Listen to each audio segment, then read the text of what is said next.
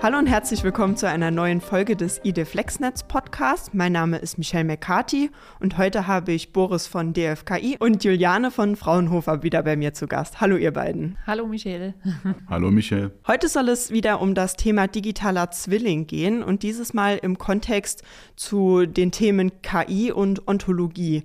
Ähm, welche Untersuchungsergebnisse gibt es denn zu diesen Themen mittlerweile? Ja, also wir haben natürlich erstmal die Frage geklärt, was ist ein digitaler Zwilling überhaupt? Also jeder versteht eigentlich was anderes darunter. Ich sage mal so eine relativ einfache Definition eines digitalen Zwillings ist erstmal, äh, dass es sich dabei natürlich um eine digitale Repräsentanz handelt, eines materiellen oder auch eines immateriellen Objektes. Also das kann sowohl, sage ich mal, eine Maschine sein, könnte aber auch ähm, irgendwas Immaterielles sein. Also wir kennen das mit MP3 etc., was wir in der realen Welt haben. Und äh, der digitale Zwilling ist faktisch das digitale Pendant dazu. Sagen wir, das ist so diese meist verbreitetste Definition, die es gibt. Es gibt ja auch noch äh, verschiedene Klassen oder Arten von digitalen Zwillingen, die man unterscheiden kann. So die einfachste Klasse ist äh, so ein statischer digitaler Zwilling. Das kann man sich vorstellen wie so eine. Äh, äh dann schon ein bisschen besser ist der sogenannte Functional Twin. Der hat dann auch schon Simulationsmöglichkeiten. Also ich könnte zum Beispiel mit meiner Maschine jetzt auch schon mal was simulieren also mit dem digitalen Zwilling, den ich von dieser Maschine habe. Äh, wenn man dann noch eine Stufe höher geht, gibt es dann den sogenannten selbstadaptiven digitalen Zwilling. Den kann man dann schon an seine reale Anlage anbinden. Also der weiß dann auch genau, okay, was passiert überhaupt bei meiner realen Anlage? Ähm, Gibt es da jetzt vielleicht gerade eine Wartung? Äh, kommen die Messdaten richtig zu mir?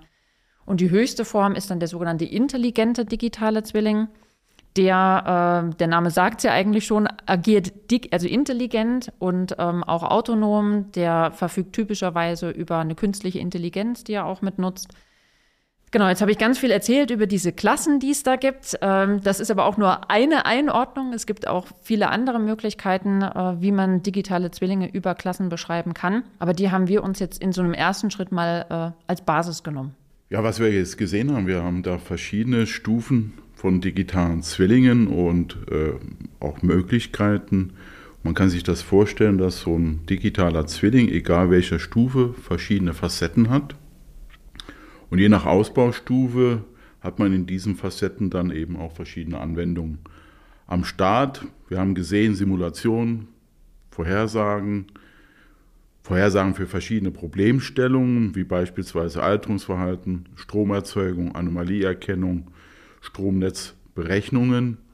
Und wir haben auch gesehen, Anbindung an reale Anlagen. Da spricht man dann auch äh, gerade im Rahmen von Industrie 4.0 von cyberphysischen Systemen. Genau. Dann, wir haben jetzt schon ganz viel erzählt über so verschiedene Stufen, verschiedene Klassen von digitalen Zwillingen. Es gibt auch noch andere Ansätze. Also so ein digitaler Zwilling äh, kann zum Beispiel ein Teil eines anderen digitalen Zwillings sein, um es jetzt mal relativ einfach zu formulieren. Also es würde sich dann um sogenannten Komponentenzwilling zum Beispiel äh, handeln. Wenn wir jetzt wieder an unsere Maschine mal zurückdenken, unsere Maschine besteht natürlich vielleicht aus vielen verschiedenen Schrauben, dann verschiedenen Blechen, da drin ist vielleicht noch ein Mikrocontroller. Das können alles auch wieder einzelne digitale Zwillinge sein. Und ähm, genau, man könnte jetzt, um eigentlich ja wieder zu unserer Projektidee auch wieder zurückzukommen und auch zu unserem Marktplatz, natürlich sagen, ähm, anhand dieser Klassifizierung, über die wir jetzt relativ lange auch gesprochen habe, haben, äh, könnte man die dann auch auf dem Marktplatz ähm, natürlich auch mit anbieten. Und jetzt haben wir ganz viel über die digitalen Zwillinge ja auch gesprochen. Jetzt ist ja eigentlich die Fragestellung für uns, naja, wie bekomme ich denn überhaupt so einen digitalen Zwilling auf so einen Marktplatz? Also wie mache ich daraus eigentlich ein digitales Gut? Also bei einem digitalen Gut sagen wir jetzt hier, das ist dann handelbar. Also da haben wir dann auch gesagt, um das überhaupt handelbar zu machen, so einen digitalen Zwilling, müssen natürlich die Daten erstmal interoperabel sein, die müssen auch äh, portabel sein. Und hier kommt natürlich auch gerade das Thema künstliche Intelligenz und auch Ontologie äh, eine ganz besondere Bedeutung. Und da haben natürlich auch mit Boris einen Experten on board, genau, der da jetzt noch einiges mehr, glaube ich, auch dazu sagen kann. Ja, ich, ich vor allem, ich will jetzt erstmal was zur KI sagen. Auch die KI wollen wir hier als ein äh, Stück Software, als handelbares digitales Gut auf dem Marktplatz anbieten. Aber auch die Daten, die man eben benötigt, um so eine KI zu trainieren, also Daten, die von so einem digitalen Zwilling oder auch von einem physischen Gegenstück erzeugt oder auch gemessen werden, dass man diese benutzen kann, äh, um eine KI zu trainieren. Um dass man ganz wichtig, diese Daten, die da kommen, äh, da sollte man auch schauen, dass die richtig annotiert werden und dafür wird auch eine entsprechende Ontologie äh, entworfen und entwickelt werden, mit der man sozusagen mit einem gemeinsamen Vokabular und dem gemeinsamen Verständnis die Daten, die da gemessen und nachher vorhergesagt werden, äh, entsprechend annotiert. Genau, ein wichtiger Punkt, das sind auch noch äh, Metriken und auch ähm, KPI. Wir kennen das alle, wenn man so einen klassischen Online-Shop jetzt nutzt wie Amazon, habe dort ein Produkt gekauft, ähm, kann ich das ja am Schluss dann auch bewerten. Ich sage mal ganz typisch, man vergibt Sterne, fünf Sterne, wenn es jetzt ein tolles Produkt ist, man ist überzeugt davon, ein bisschen weniger, wenn man jetzt natürlich nicht so überzeugt ist. Und ähm, wir haben uns natürlich in diesem Kontext dann auch gerade jetzt äh, im Zusammenhang eben mit den Ontologien und auch der künstlichen Intelligenz natürlich die Frage gestellt, hm, wie kann man das Ganze auch objektiv ob, oder objektiver gestalten. Ich sage mal, bei Amazon, wenn wir wieder unser Beispiel nehmen, das ist ja doch oft sehr subjektiv. Dem einen gefällt das Produkt vielleicht super toll, gibt dem fünf Sterne. Äh, der nächste sagt aber, naja, das passt eigentlich gar nicht für mich so richtig und vergibt aber nur einen Stern. Also es, wie gesagt, hat einen sehr, sehr subjektiven Einschlag. Und äh, wir haben uns jetzt die Frage gestellt, äh, wie können wir das auf dem Marktplatz, den wir haben, eben deutlich objektiver machen. Und äh, gerade wir jetzt als Fraunhofer und natürlich auch das DFKI äh, betrachten jetzt in dem Projekt als konkreten Fall Prognosen. Und bei den Prognosen gibt es die sogenannte Prognosegüte. Also im Wesentlichen wird da einfach nur ausgesagt, wie gut war jetzt meine Prognose eigentlich, um es mal ganz äh, einfach auszudrücken. Und genau hier kann eben auch das Thema Ontologie wieder eine Abhilfe schaffen. Also wie kann ich das Ganze jetzt objektiver machen? Ähm, das heißt, was wir jetzt hier machen, wir wollen, wir wollen das Ganze jetzt universell und dann auch möglichst anwendungsspezifisch machen. Also wie jetzt bei unserer Prognose, dass wir eben da eine Prognosegüte dann auch mit verwenden können. Gibt es natürlich auch noch viele Fragestellungen. Also das ist auch nicht die Antwort auf alles. Das muss man natürlich auch sehen. Aber das hilft uns deutlich dabei, das Ganze objektiver zu machen, um natürlich dann auch ähm, gute Entscheidungen auf dem Marktplatz am Schluss beim Kauf dann auch äh, natürlich treffen zu können. Gerade eben solche Prognosegüten vielleicht mal noch ein bisschen mehr ins Detail. Ähm, die sind auch meistens im Kontext zu betrachten. Also sprich, eine Vorhersage kann bei schlechtem Wetter sehr gut funktionieren, also PV-Prognose bei schlechtem Wetter sehr gut vorhersagen.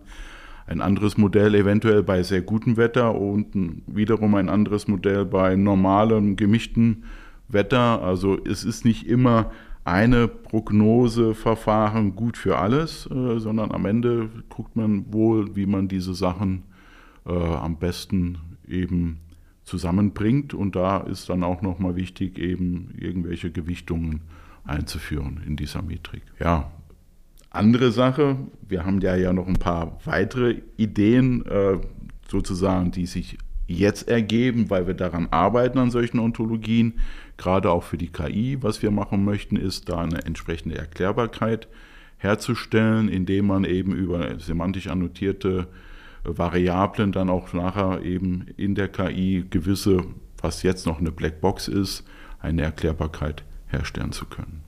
Du sagst es schon, ihr arbeitet an dem Thema bereits. Ähm, muss hier alles neu erfunden werden oder kann auch ein Know-how-Transfer von anderen Forschungsprojekten äh, erfolgen? Also auf jeden Fall. Also es gibt ja auch schon viele Forschungsprojekte, die sich ähm, mit Themen beschäftigen, mit denen wir uns natürlich auch beschäftigen. Also gerade wenn man jetzt auch wieder an den Bereich digitale Zwillinge denkt, ähm, ich hatte das vorhin schon mal gesagt, es gibt ganz viele Definitionen dazu, es gibt ganz, ganz viele Ansätze, um vielleicht einfach mal ein paar zu nennen. Es gibt zum Beispiel die Digital Twin Definition Language, die kommt von Microsoft. Dann äh, gibt es zum Beispiel auch die Asset Administration Shell, ähm, die auch von der Industrial Digital Twin Association kommt.